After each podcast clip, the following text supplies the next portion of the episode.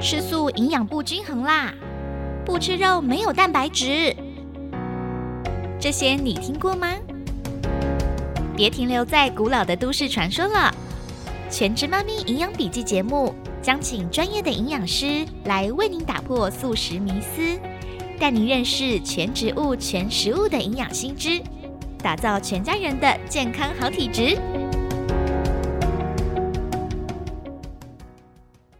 本节目感谢台湾素食营养学会共同制播。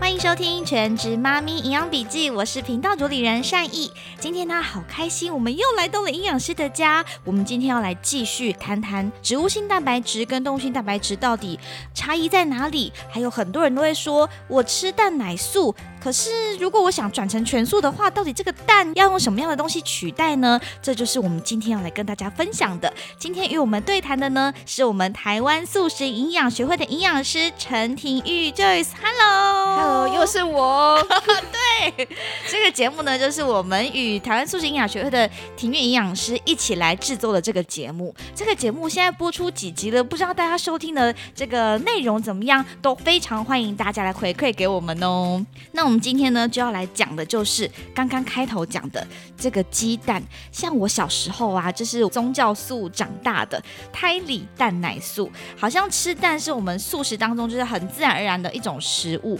可是后来长大渐渐发现，哎，其实鸡蛋好像不是那么的好，尤其是它不管是在母鸡在产蛋的过程当中，母鸡是非常的辛苦，还有这个鸡蛋到底它是不是营养？那里面可能听说有沙门氏菌，它会不会影响我们的健康？这些都是我们想要学习的。还有就是我们常听到说，里面的那个鸡蛋啊，有蛋黄、蛋白，有胆固醇，到底会不会影响我们的身体？像是我有很多的亲戚。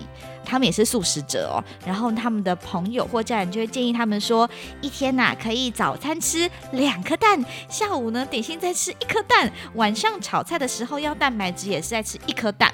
我在想，是不是因为蛋白质跟鸡蛋都有蛋，所以大家就觉得好像吃素要吃蛋白质就要吃到鸡蛋？哎，这也是我们需要大家一起来了解的。那我们今天就请 Jess 营养师来跟我们谈谈这个部分喽。好，其实我在这里想要分享一个故事。我记得我之前分享过，我以前也是从荤食到蛋奶素，然后到纯素，对不对？对，我真的觉得就是要从蛋奶素到全素。在我经验是比荤到蛋奶难的，真的？怎么说？因为台湾到处都是什么蛋饼、蛋糕，就是你出去买东西，你就是都是遇到那些这个环境就这样。对，所以我觉得我可以理解，就是啊，你说的那些亲戚，虽然他们是蛋奶素，然后他们好像有点很依赖蛋。去摄取，尤其是早餐，他们都觉得啊很轻松很便利，而且它那个形状跟那个使用方法就很便利啊。对对对对对，所以我觉得我稍微可以理解。不过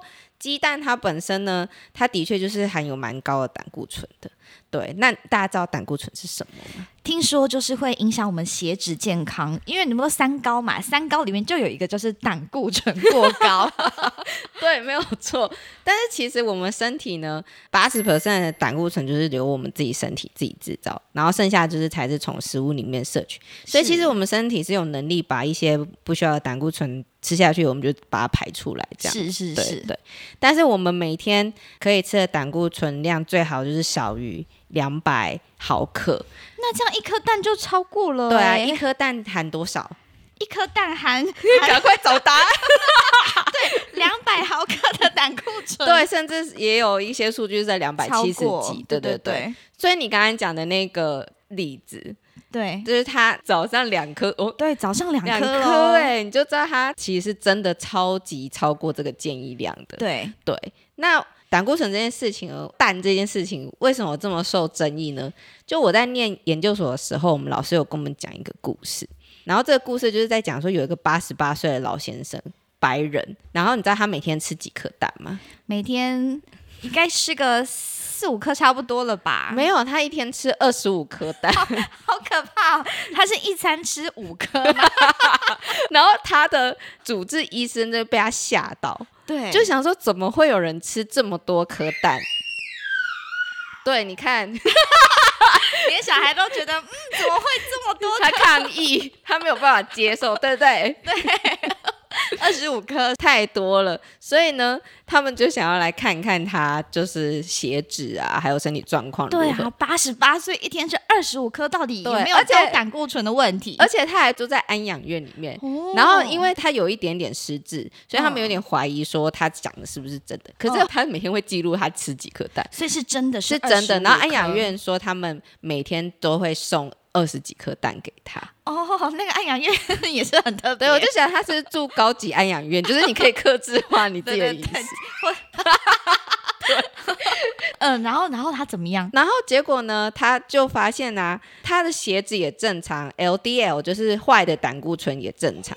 诶，对。然后就是因为他是一个特殊个案嘛，所以他主治医生说，这个这是一个非常极端的例子，就是说有一些人呢，他们对于胆固醇太多，然后的排除能力是很强。的，然后所以他吃越多胆固醇，他身体呢制造胆酸的能力又会增强，就他就是有点像是你知道那种超级赛人，我碰到更厉害的敌人，我就有办法自己在制造，嗯嗯嗯，遇强则强，对对对对。对，所以我要讲就是胆固醇的代谢其实会因人体质而异是没有错的，像有些人常常来看诊的时候，或是看营养师的时候，都会说哦，我胆固醇过高，不过我好像有家族史啊，其实家族史的确是会影响。代谢没有错，或许你是比别人更容易有胆固醇高的问题，可是这不能当做借口。对，因为饮食还是会影响的，除非你是这个八十八岁的老先生。对对对，就是这个身体是机转比较特殊，对他机转是特殊。就像我们也有曾经听过，就是有些人可能他把可口可乐当水喝，但是他的血糖也没问题。哦，那真的也是他的代谢 更特殊。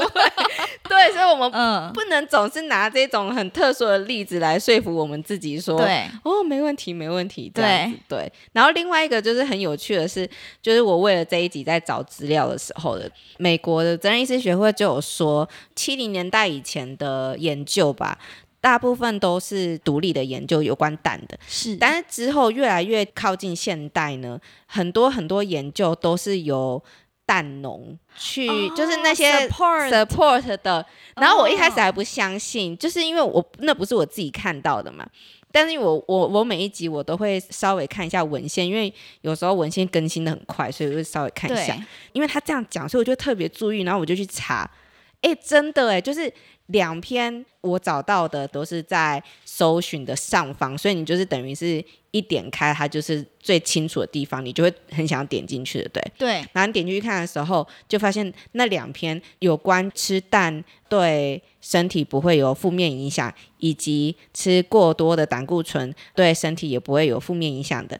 你看，他们都是有蛋农在 support 的。我在看之前那个网飞里面有一个纪录片，忘记叫哪一部了。然后他就是也是在讲到说，其实很多什么喝牛奶有帮助健康啊，或者是吃那些。不好的肉品其实没有那么伤害健康，但是很多的 support 这些研究的全部都是 这些相关利益的厂商。是啊，真的很多。而且我记得我以前在美国念书的时候，我们营养系对不对，也会有弱农商或是蛋商进来赞，就有点像药，你是药师，然后不是药商都会赞助你们，然后就是会开讲座啊，然后就带你们去什么高级的旅馆，然后去那边听讲座什么什么，对不对？对对啊，营养。营养性是没那么有钱啦，可能单商跟诺农业可能没这么有钱，但是他们还是就是会出钱去做类似的事情。哦，等于说希望你们可以为这些动物产品写一些对健康可能没那么有害的研究。对对对，或是就是尽量就是写一些就是可以让他们产品卖的更好研究这样。了解了解。当然我我必须要说啊，就是也不一定说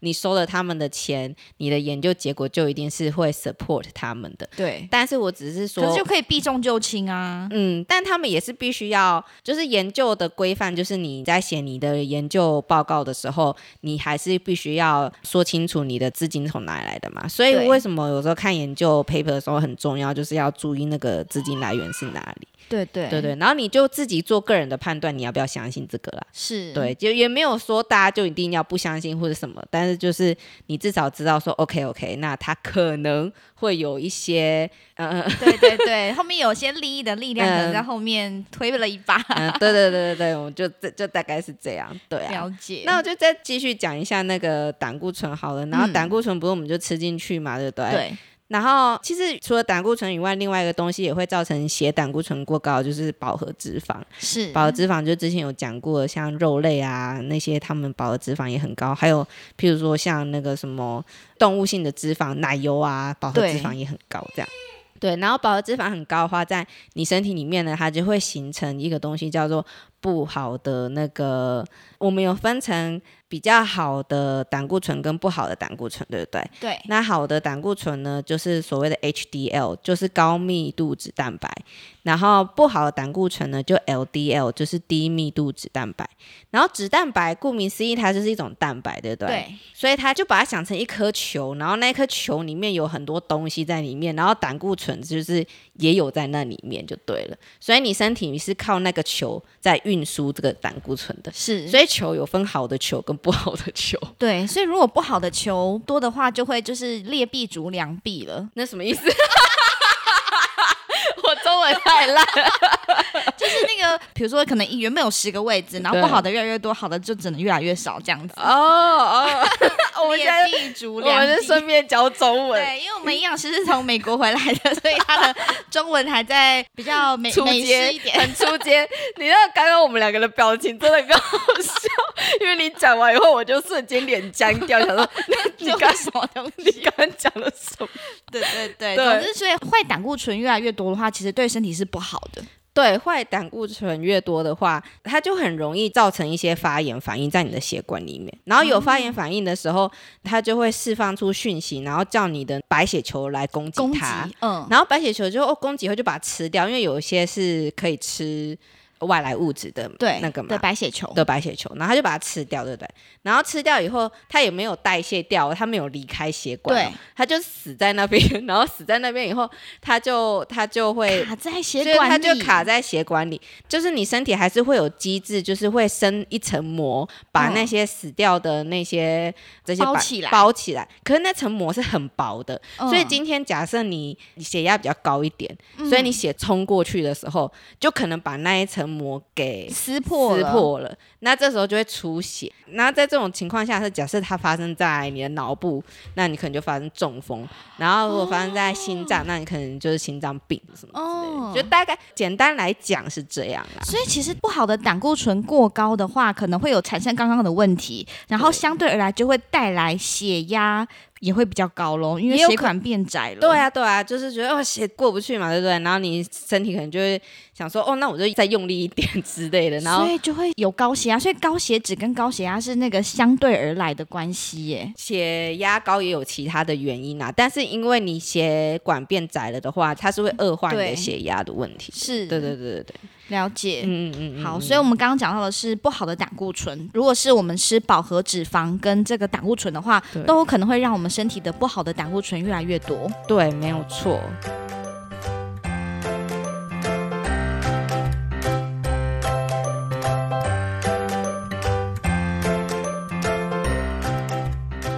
接下来呢，就是可能要讲说，那到底吃蛋是好还是不好？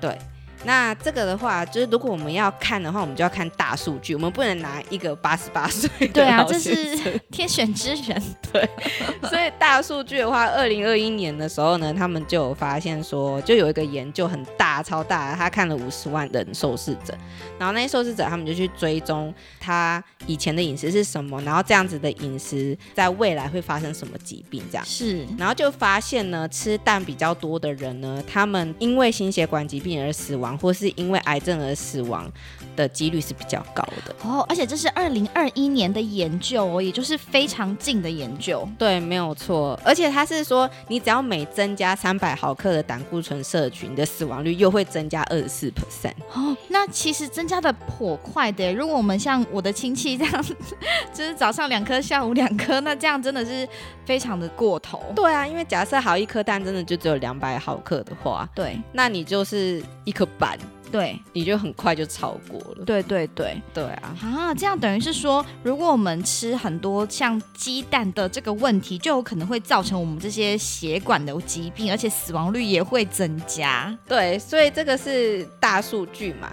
然后，但是它不是只有跟死亡率啊、心血管疾病有关，它跟妊娠糖尿病也有关系。哦，听到妊娠糖尿病，就那个各位备孕跟怀孕的妈咪就要仔细听喽。到底吃鸡蛋跟我们的妊娠糖尿病会有什么样的关联呢？嗯，就是因为其实为什么会这个研究人员会去讨论妊娠糖尿病呢？就是因为以前的研究就有发现，吃鸡蛋比较多的人的一般的糖尿病的几率是比较高的。是但因为我们现在的主题都是跟怀孕有关嘛，对，所以我就是为了这一集，我又再去看了一下，就是有没有这目前的方面研研究对，然后这研究是有有一点比较旧啦，可是它还是一个很蛮不错的研究，它是二零一一年出来的。是写出来的，然后这个呢，研究它就是同时有看一个刚刚我讲那种前瞻性的研究，就是它就是追踪一些人很久很久很久，然后看他嗯未来发生什么疾病这是样。是是，然后那个呢，这个研究有三千一百多人，哦，很多，对，然后另外一个研究呢，它是就是不是前瞻性研究，所以人比较少，大概四百一十一个人左右，是，但是也是也是不错了。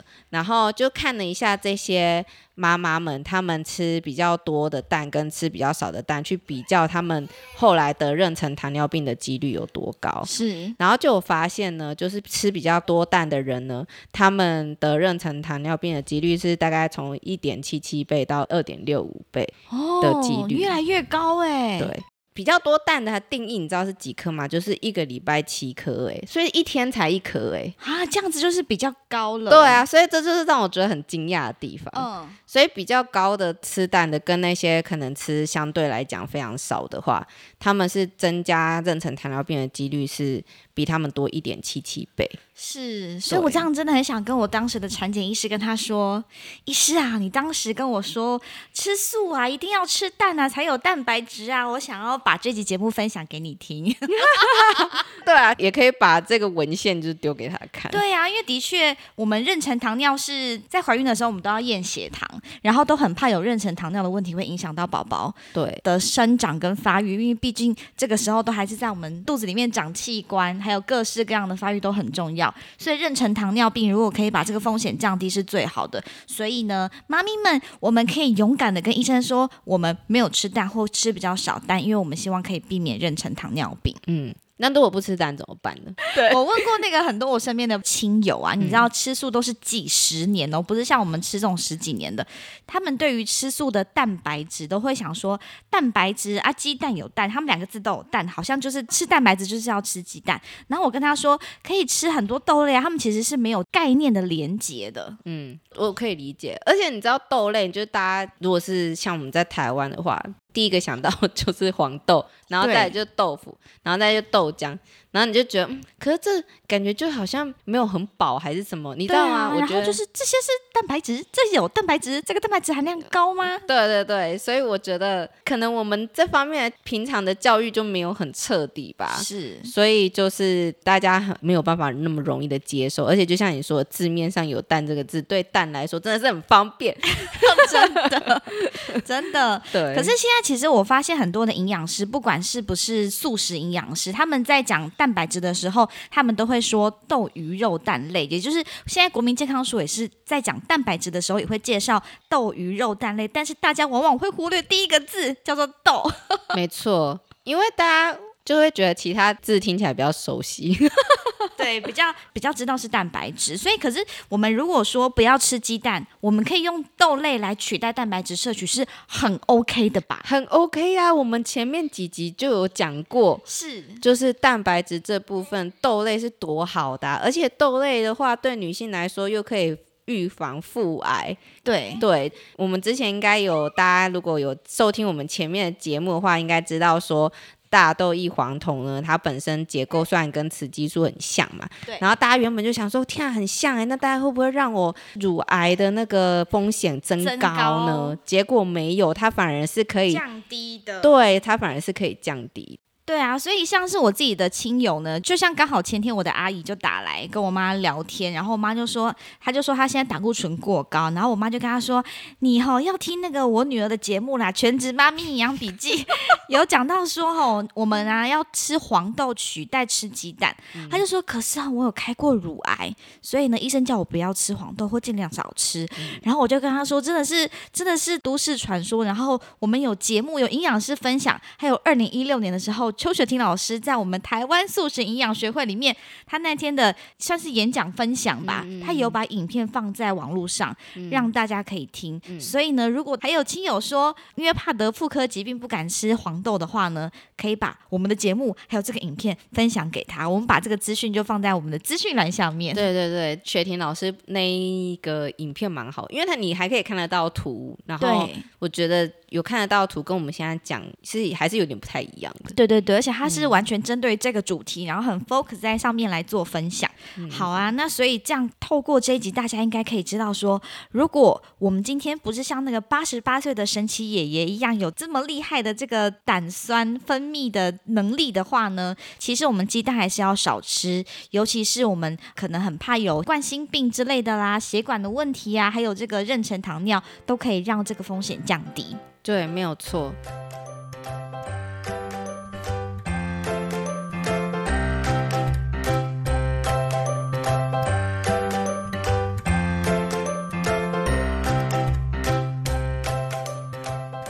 那最后 我来问你，好，请说。感觉要被考试了。对，那你觉得，如果有些人他就是跟我们说，他就是很怀念蛋的味道？那有什么方法可以去去回味吗？对啊，有一个厉害的叫做豆腐加黑盐哦，那个好像其实我没有吃过，可是听说那个黑盐跟豆腐炒起来就有像那个鸡蛋的味道，它味道其实蛮重的，就它就是硫磺味啊。哦，对，然后但是我要必须讲一下，因为我以前犯过这个错误，所以 所以我先讲一下，就是这个黑盐呢，它就是有。黑眼外面黑眼有很多种哦，对，然后这个黑眼呢，有一个叫做夏威夷黑眼的。然后这个夏威夷黑眼其实跟我们现在讲这个黑眼是不一样，我们讲的这是印度的叫做喜马拉雅黑眼，然后这可能是用他们自己的语言翻过来叫做卡拉拉马克，然后卡拉拉马克才是我们想要的这个有硫磺味的黑眼。然后之前我有买错过，所以我就买了那个夏威夷黑眼，然后就是放很多，我就觉得就很咸呐，又没有 又没有蛋味。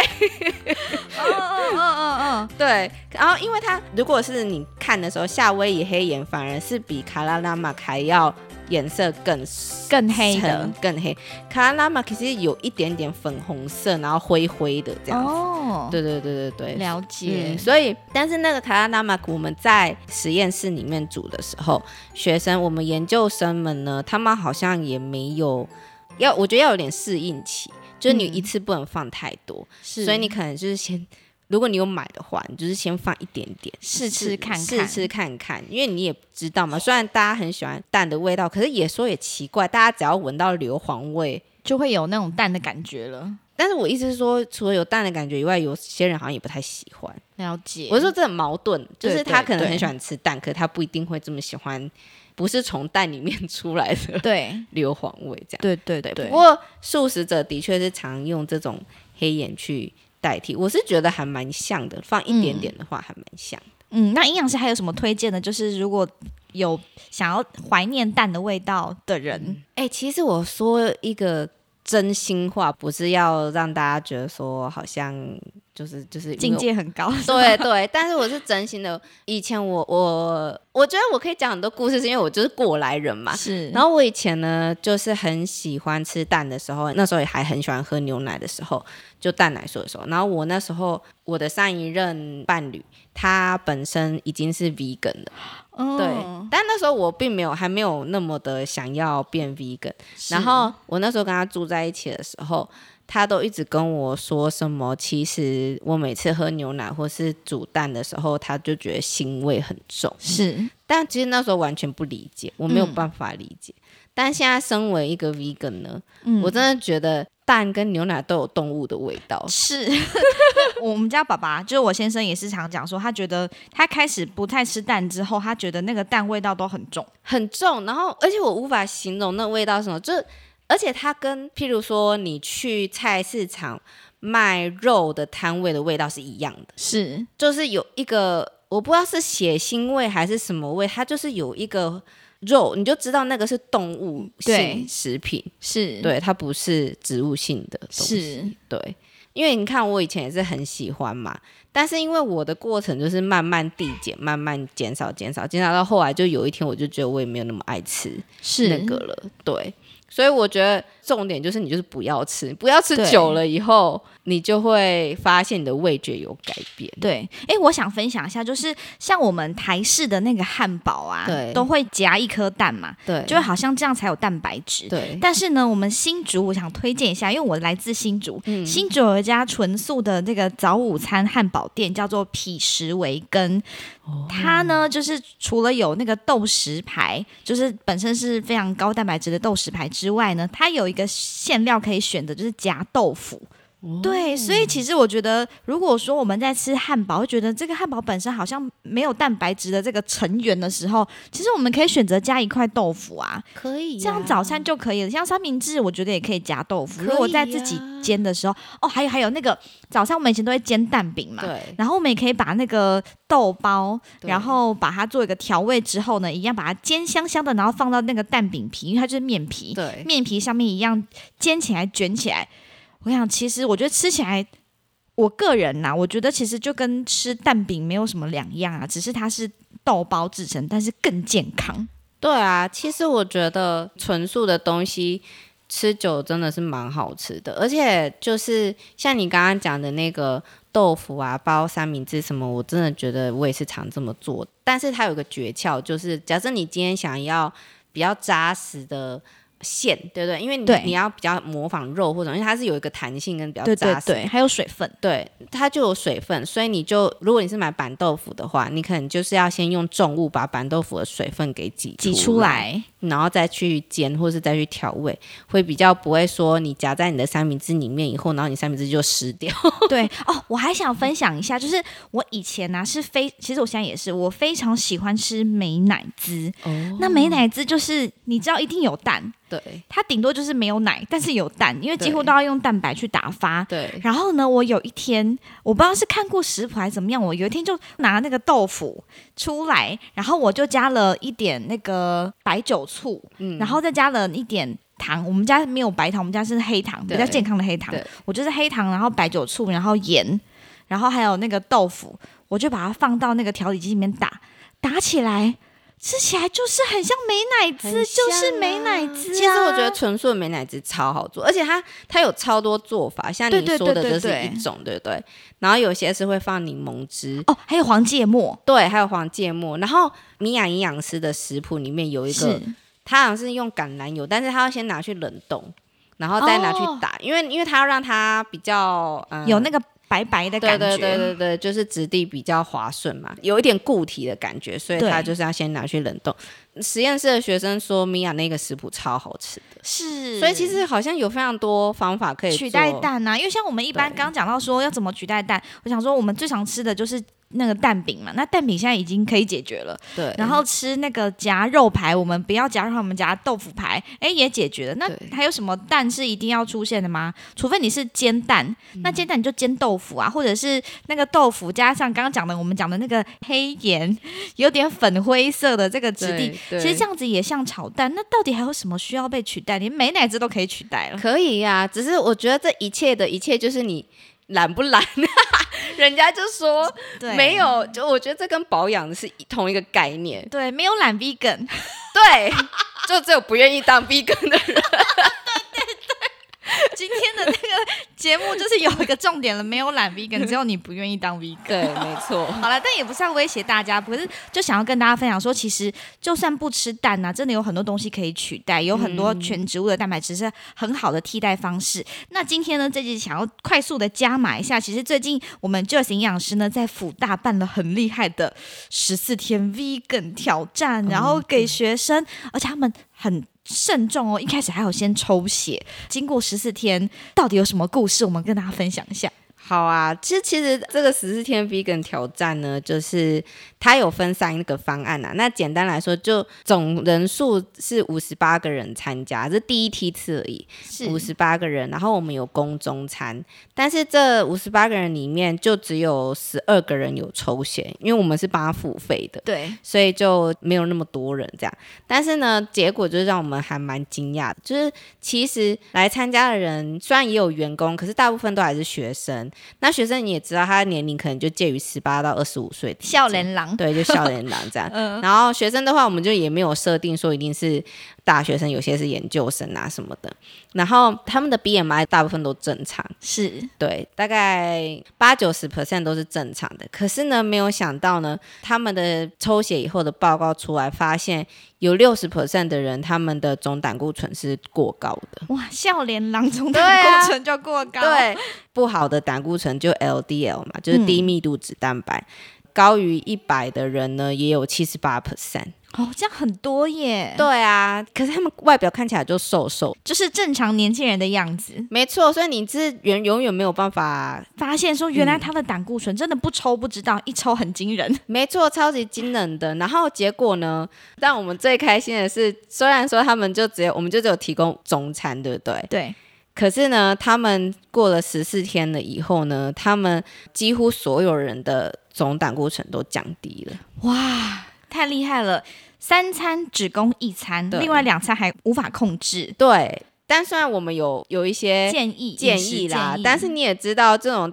大活动也不会每个人都听你讲啊，对不对？对啊有些人可能就也没有那么早晚餐就是吃平常这样，照平常这样吃。对对对对对，然后他们的就坏的胆固醇呢，也几乎都降低了，大部分几乎每个人都降低了。是，对，然后这就是让我们觉得最厉害的地方。然后我觉得主要的原因是因为他们没有吃肉，是因为我们也知道蛋跟肉啦，这些动物性食材是让血脂啊、升高的主要原因。是，所以最明显，你看，你只要短短的时间，你就可以降低你的总胆固醇。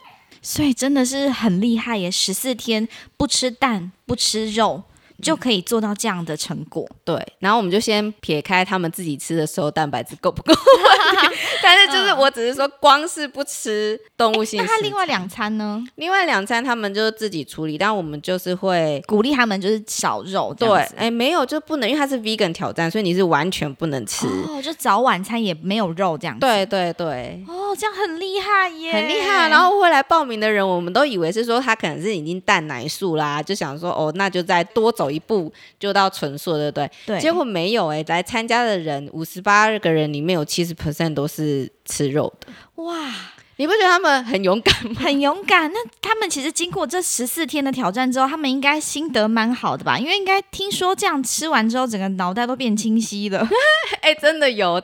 其实我们这一个活动让我们大开眼界很多事情，是然后其中一个就是我们发现学生们都还蛮热情的，就有来参加的啦，嗯都还蛮热情的。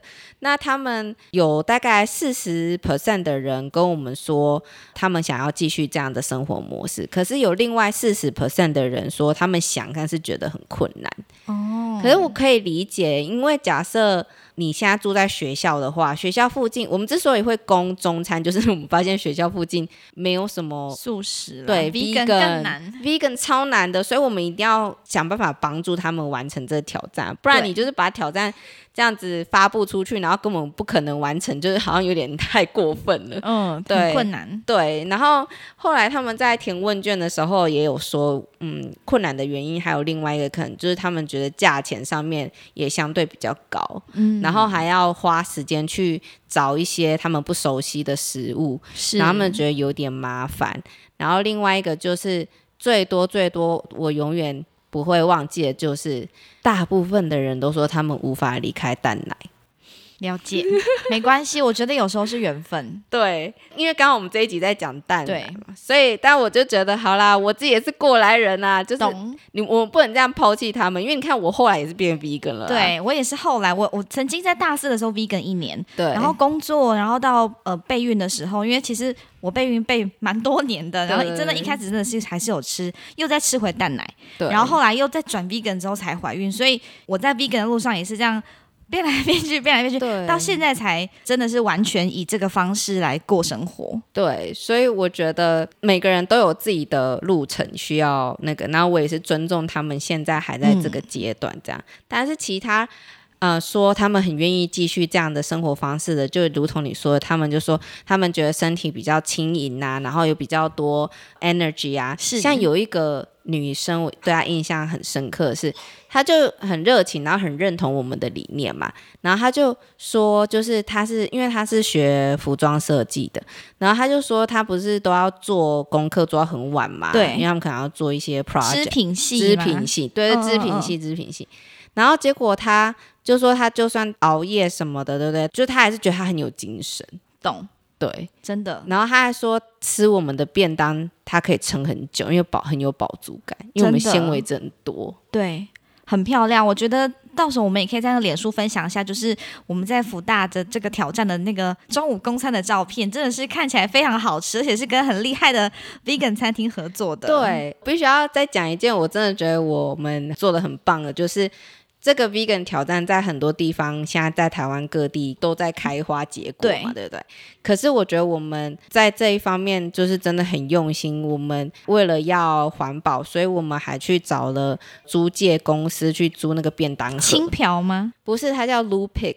之所以知道它的原因，是因为它有跟这附近的体育大学一起合合作。哦，对，然后我们就想说，哦，因为体育大学离我们福大没有很远，是我就觉得，哦，那它可以送到那边，代表他应该可以。送到你们这边。，对，所以我们其实是主要是看方便性，是嗯对，所以后来我们就跟他们合作，然后用这个餐盒的方式，就对自己来说，我真的觉得我问心无愧。我在我这嗯整个过程中都没有制造任何垃圾。是我们给 Joyce 营养师掌声鼓励。感谢感谢真的不是只有我啦，就是我们整个团队，我们整个实验室都超辛苦，超辛苦的。真的，所以我们一起来感谢我们的辅大素食营养研究室，为我们辅大的青年学子带来这么棒的挑战，而且听说这还是第一梯次，未来还有想要继续再办更多更多的梯次。对，我们现在在优化我们整个流程。哇，辅大的学生好幸福哦！没错，真的，我觉得纯植物营养呢，真的是不管是对我们人体也好，对环境也好，然后呢，我们的宝宝也非常有活力，在旁边一直尖叫。今天节目就到这边喽。如果你有问题，希望营养师可以回复您的话呢，也欢迎到我们节目留言。我们有 IG 跟脸书，就叫做全职妈咪营养笔记，植物的植，全职妈咪营养笔记就可以留言。我们有机会就请我们的 Joyce 营养师来帮助大家解决疑难杂症哦。今天节目呢就到这边，我们就下次再见喽。谢谢营养师，谢谢，拜拜，拜拜。本节目感谢台湾素食营养学会共同制播。